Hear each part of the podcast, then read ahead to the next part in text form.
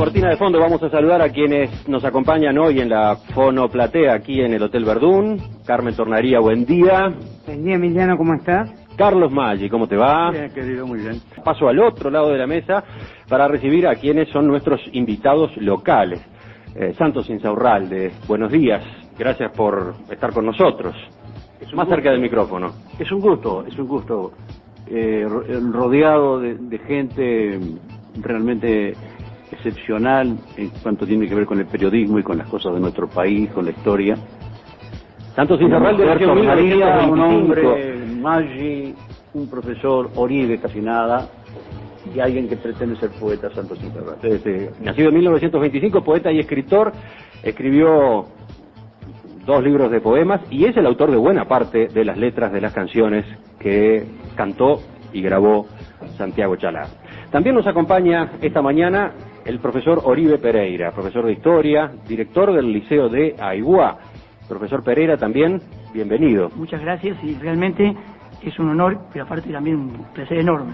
Yo soy un frecuente escucha de la tertulia, nunca me imaginé que iba a estar sentado aquí con ustedes y aprovecho a darles la bienvenida a la vieja villa de la Concepción de las Minas, este, Muchas ya casi gracias. centena- bicentenaria, ¿verdad? ¿Por qué no entramos al primero de los temas? Y la pregunta es, ¿cuánto sabemos los uruguayos sobre La Valleja? No digo sobre el departamento de La Valleja, digo, ¿cuánto sabemos sobre el brigadier general Juan Antonio La Valleja? Eh, una pregunta que capaz que para algunos es obvia, pero no sé. ¿eh? Eh, a ver, todos lo asociamos casi automáticamente con el líder de aquellos 33 orientales que llevaron adelante la Cruzada Libertadora de 1825. Pero, ¿qué más sabemos de él? ¿Quién era? Ahora que estamos acá, en la tierra donde nació, en el departamento que lo homenajea, parece un buen momento para detenernos en esta figura de la historia. Eh, ¿Cómo lo define, por ejemplo, el profesor Pereira? Y yo como minuano tengo que definirlo como el primero de todos nosotros. Ah, así nomás. Carlos, ¿tú qué, qué impresión tienes de la figura de la Valleja? Yo pienso que es el soldado la Valleja, ¿no? Este, el Uruguay tiene cuatro, cuatro batallas nomás en toda su historia. La batalla de las Piedras, la batalla de Guayabos, la batalla de Sarandí, la batalla de Rincón. Estuvo en todas. Fue el más valiente. Es un soldado. Carmen. Me reía cuando tú recién entrevistando al intendente de, de La Valleja le decías que tenía bajo perfil. Bueno, creo que en los personajes históricos también hay personajes de alta, no, no puedo hablar de medios de comunicación, de alto perfil y personajes de más bajo perfil, pero fue un, un, un integrante de la revolución este, oriental y, y sobre todo al final de su actuación, este, fue un individuo que, que, que quería la paz para el país y además incluso lo escribe y lo dice. Y para mí esa figura e- ese aspecto de, de la Valleja es un aspecto sí bastante poco conocido. Es decir un individuo que él mismo dice que lo que está buscando es la tranquilidad de eh, de, de su de su país. Pese a su larga historia de de enfrentamiento guerrero con el general Rivera, exactamente exactamente ¿de qué manera buscaba esa Tú no paz? te olvides que incluso un individuo, la Valleja, vinculado claramente a la historia o a la fundación de uno de los partidos tradicionales eh, en este país, al final de, este, de, de su actuación política está más cercano al Partido Colorado. Aníbal Pintos dice pura macana, no era ni blanco ni colorado, por ejemplo, ¿no? Antes de pasar a los invitados locales de nuevo, quiero volver a Carlos para que desde esa óptica, digamos, más distante del departamento, sigamos aportando elementos a- al análisis de la figura de la Valleja. Bajo perfil, decía Carmen, ¿tú coincides Sí. con, con ese enfoque? Bajo perfil, Sí, sí. discreción, No, no, no, sí, era un hombre gris. gris No, a la no, flauta. no era un hombre muy inteligente, era un hombre muy valiente, que es otra cosa. Por eso remarcabas lo de y el soldado. coraje vale mucho, Mm. cuando hace falta. Este, yo pienso que si tuviera que tratar de definir, de, de penetrar el valor y lo que es la Valleja, tendría que referirme primero a lo que fue este país en la época de la Valleja. Nosotros confundimos mucho, estudiamos los libros este, europeos y creemos que en el 1800 acá era como en la época de Napoleón. no tenía nada que ver. Esto era un desierto bárbaro, a un grado inimaginable. Cuando la Valleja empieza a dar su primera batalla en 1811, no, más fuerte no puedo hablar. Este, cuando en, en Carmen 18 le está acomodando el micrófono. cuando en 1811 empieza la Valleja, Montevideo tenía 85 años y sobre la banda oriental no había prácticamente nada más. Esto era una- un desierto bárbaro a un grado increíble, era un país salvaje. En ese medio es que se mueve la Valleja, que se mueven los próceres del Uruguay, los primeros, los guerreros, los que están de- haciendo las batallas permanentes, creando de, esta banda oriental un país ensangrentado, una tierra purpúrea, un, un desierto pobre y horrible. Este, y en ese medio es que se mueve la Valleja, lo demás es toda literatura. Y, este, y sobre esa línea, la Valleja es un hombre de grandes valores, pero sobre esa línea de una pobreza cultural muy terrible y muy profunda, y a nosotros nos conviene, no es malo venir de abajo, nosotros venimos de muy abajo, eso es lo que pienso. La Valleja es un héroe de ese tiempo primitivo y bárbaro. Profesor Oribe Pereira, ¿qué dice usted de esta lectura de Carlos? Yo con la modestia que corresponde, en- hay algunas apreciaciones, doctor Maggi, que no las, no las puedo compartir. Yo creo que la Valleja está fuera de, toda consideración su valentía, su arrojo. Eh, ejemplo de ello está inmortalizado en nuestra Plaza Libertad, en su ademán de carabina de espalda y sable en mano. Pero no creo que haya sido poco inteligente. No creo que a un poco inteligente Artigas le hubiera mandado sus últimos dineros, confiado en que allá en las Islas de las Cobras la Valleja iba a pergeñar la vuelta para poder independizar al país. Es más, Lord Ponsonby, en el año 20 28, cuando se está estructurando la Convención Preliminar de Paz, le escribe a Mr. Gordon diciendo que las gestiones están siendo fructíferas y se asegura un resultado positivo en función a los servicios de Juan Antonio de la Valleja. Perdone, doctor, yo creo que no es, cito todos los ejemplos este, que se me ocurren en este momento, quizás tendríamos más. Creemos que la Valleja fue un hombre de un perfil bajo por cuanto no tuvo la, la, no exteriorizó, no tenía un estilo de vida como podía haber sido el de Rivera, ¿verdad? Era un hombre muy firme en sus convicciones. Por ejemplo, en el año 25, cuando libran a circular a todos los cabildos de, de la provincia y les establece que gobiernen con probidad y con honestidad y con seriedad, y si hay alguien que no acata vuestra autoridad, yo estaré presente allí para asegurarlas, le dice. Es decir, lo veo como un ejecutor serio, responsable, pero no aficionado quizás al marketing. Eh, este, la, discusión es la, es la sal de la vida. Así que a mí me, encanta que usted disiente y que disienta bien como lo hace. Este, yo pienso que en esa época que dije que es tan espantosa, y creo que firmemente es así, cuanto más estudio, más me he convencido, este, hubo tipos extraordinarios, asombrosos, es decir, para que quepa lo que pensó y lo que dijo Artigas. Se necesitan 34 tomos de 1500 páginas cada uno. El pensamiento de la Valleja cabe en una hoja. Este, entonces yo pienso que ese tipo de cosas conviene saberlo, porque los valores de la gente son diferentes. No todos tienen que ser inteligentes, no todos tienen que ser trascendentes. Yo dije, el coraje es muy importante. Y este hombre, en una época prácticamente salvaje, fue un ejemplo extraordinario. No lo hacía para beneficio personal, lo hacía porque tenía sentimientos colectivos. Es un hombre admirable, Bueno, pero hay, pero hay que Me voy colocarlo. a pelear un poco contigo, ¿Cómo Maggi, no? como nos peleamos a veces. Este, eh, eh, usando terminología moderna, contemporánea, eh, podríamos llegar a ponernos de acuerdo contigo, por ejemplo, Oribe y yo. No, por favor. Pero, pero el tema es que la gente no es poco inteligente o muy inteligente. Más bien hay distintos tipos de inteligencia en la gente. ¿ah? Hay gente más activa, hay gente que tiene inteligencia para, para la música, hay gente que tiene inteligencia para eh, lo político, hay gente que tiene inteligencia para la guerra, y no hay, hoy por suerte está claro, y es bueno que los docentes lo, lo sepamos y lo apliquemos, que no hay mejores inteligencias que otras.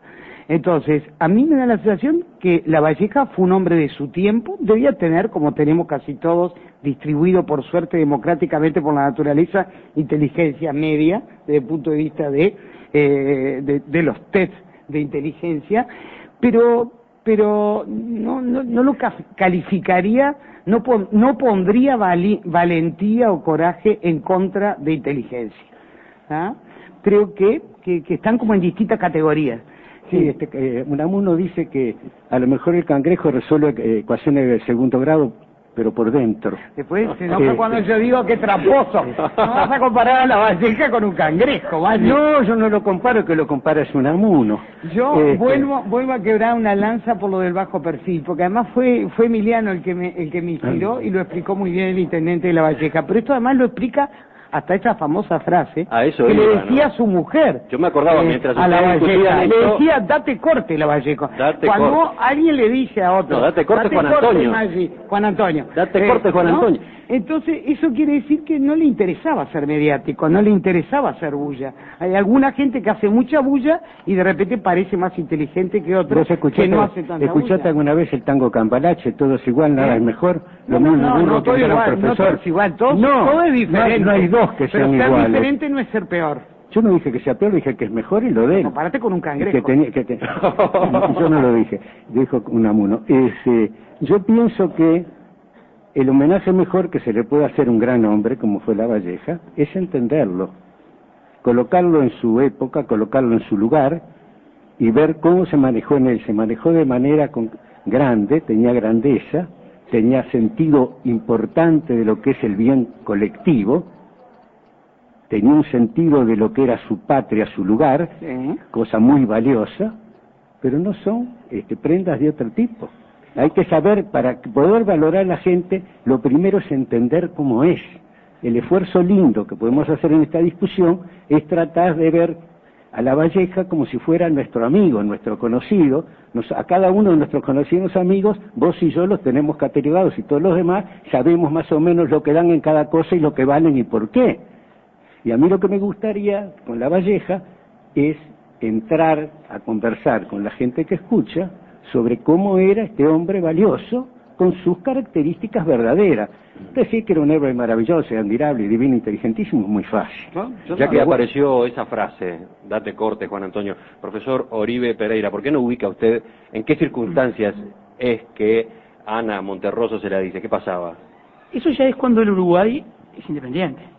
Cuando están viviendo en Montevideo, cuando eh, Ana Monterroso eh, ya tiene su casa en Montevideo, es más, hay una carta muy linda de Ana Monterroso a, Pedro Trapani, que creo que ha sido el amigo eh, más este, íntimo, digamos, de, Juan Antonio de la Valleja. Fue Pedro Trapani. Hay una carta, Trapani está viviendo en Buenos Aires y le pide que le consiga eh, telas para unos cortinados, que papel para empapelar unas paredes, porque le dice que Juan Antonio no está en esas cosas, no, no, no detiene su tiempo para ver, y ella entiende que debe ambientar eh, la vivienda de acuerdo a la jerarquía que tenía su esposo. Ella veía que Rivera, el pardejón, como lo, menciona en muchas oportunidades Ana Monterroso, quien no le perdonó muchas cosas a Rivera. Eh, la Valleja y Rivera tuvieron una historia de, amor y odio muy este, alternada, pero, pero Ana Monterroso no perdonó nunca las, las, este, las escaramuzas de, en la relación amistosa con Rivera. Y, este, y, y él, ella veía, mencionaba cómo Rivera tenía una situación social en Montevideo que a ella la desesperaba, porque su esposo no le importaba, no la veía, no le interesaba. Y ahí viene la, la, frase, date corte, Juan Antonio, tenés que estar, tenés que hacer tal o cual cosa. La, relación de Rivera con Ana Monterroso y con, y con La Valleja es muy linda, empieza de manera muy buena. El padre de, de La Valleja no quería que se casara con, con la Monterroso, que era bravísima. No quería que el hijo se casara con ella.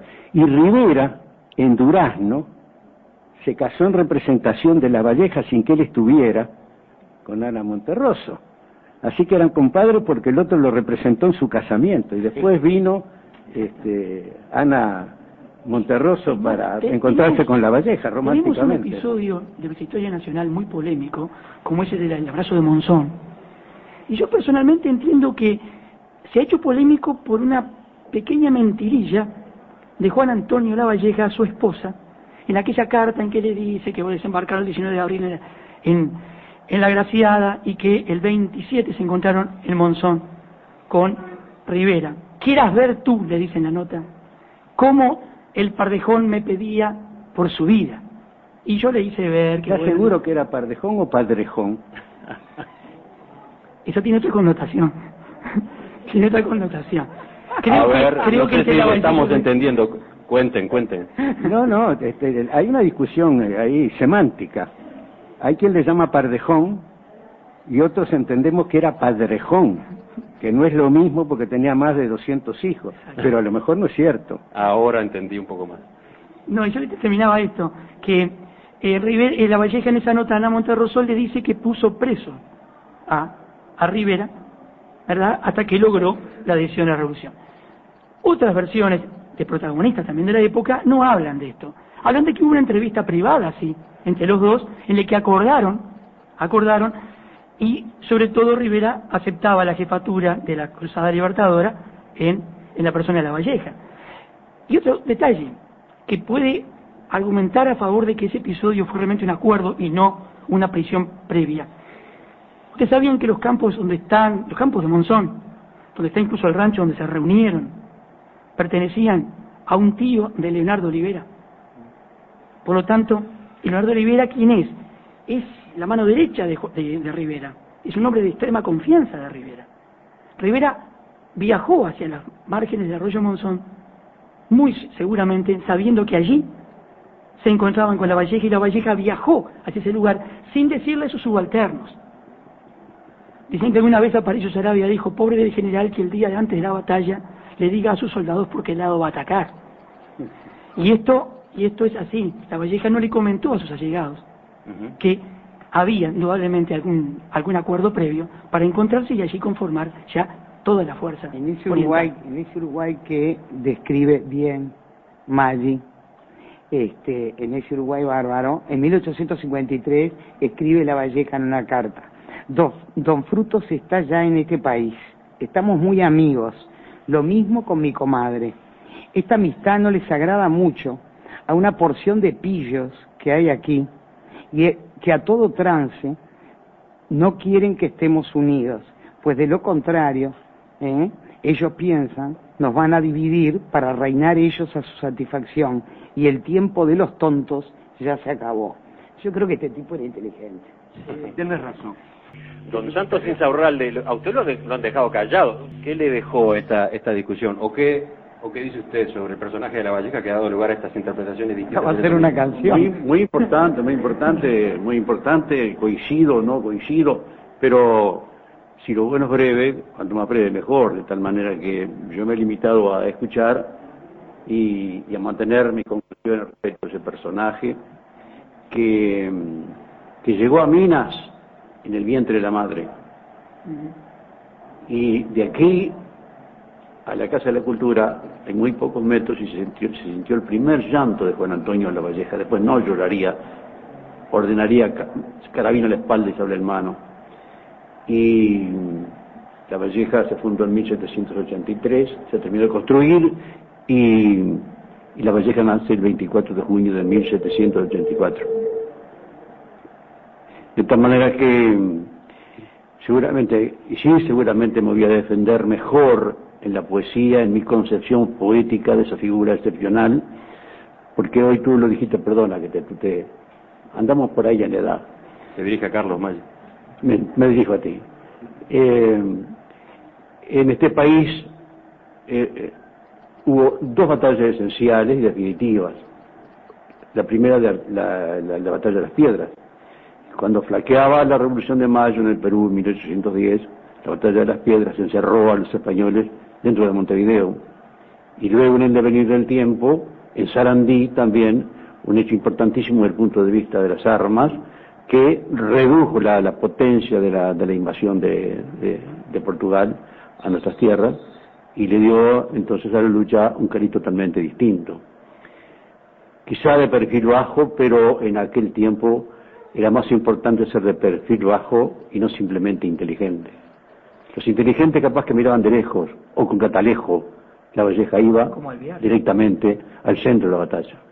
Carlos, cerramos contigo el tema. Bueno, con gusto. Este, no, quería contar una cosa que me parece hermosísima, tiene que ver indirectamente con la Valleja y a mí me gusta mucho contarla. El desembarco de los 33 está fotografiado por Blanes en un cuadro que todos conocemos. Paco Espino le opinaba una cosa genial sobre ese cuadro. Está la Valleja en el medio con la bandera y están cada uno de los 33 pintados ahí. Y Paco Espino la miró el cuadro y dijo, Blanes está loco. ¿Cómo que está loco? Dice, sí, dice, la grandeza de los 33 es que eran pocos y se los pone llenando todo el cuadro, parece la salida del estadio.